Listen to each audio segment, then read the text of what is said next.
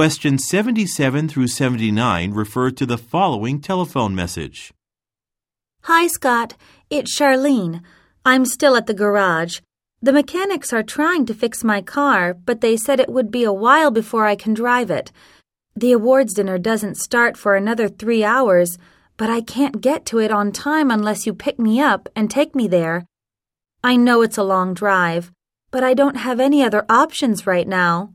And if I can't make it to the dinner, then I won't be able to give my speech there tonight. Anyway, I'm halfway between Baltimore and Washington on River Road.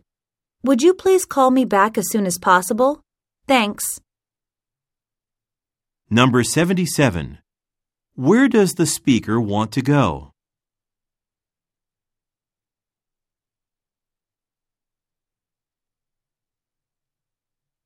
Number 78.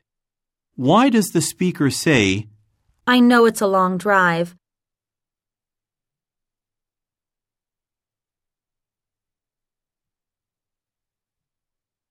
Number 79.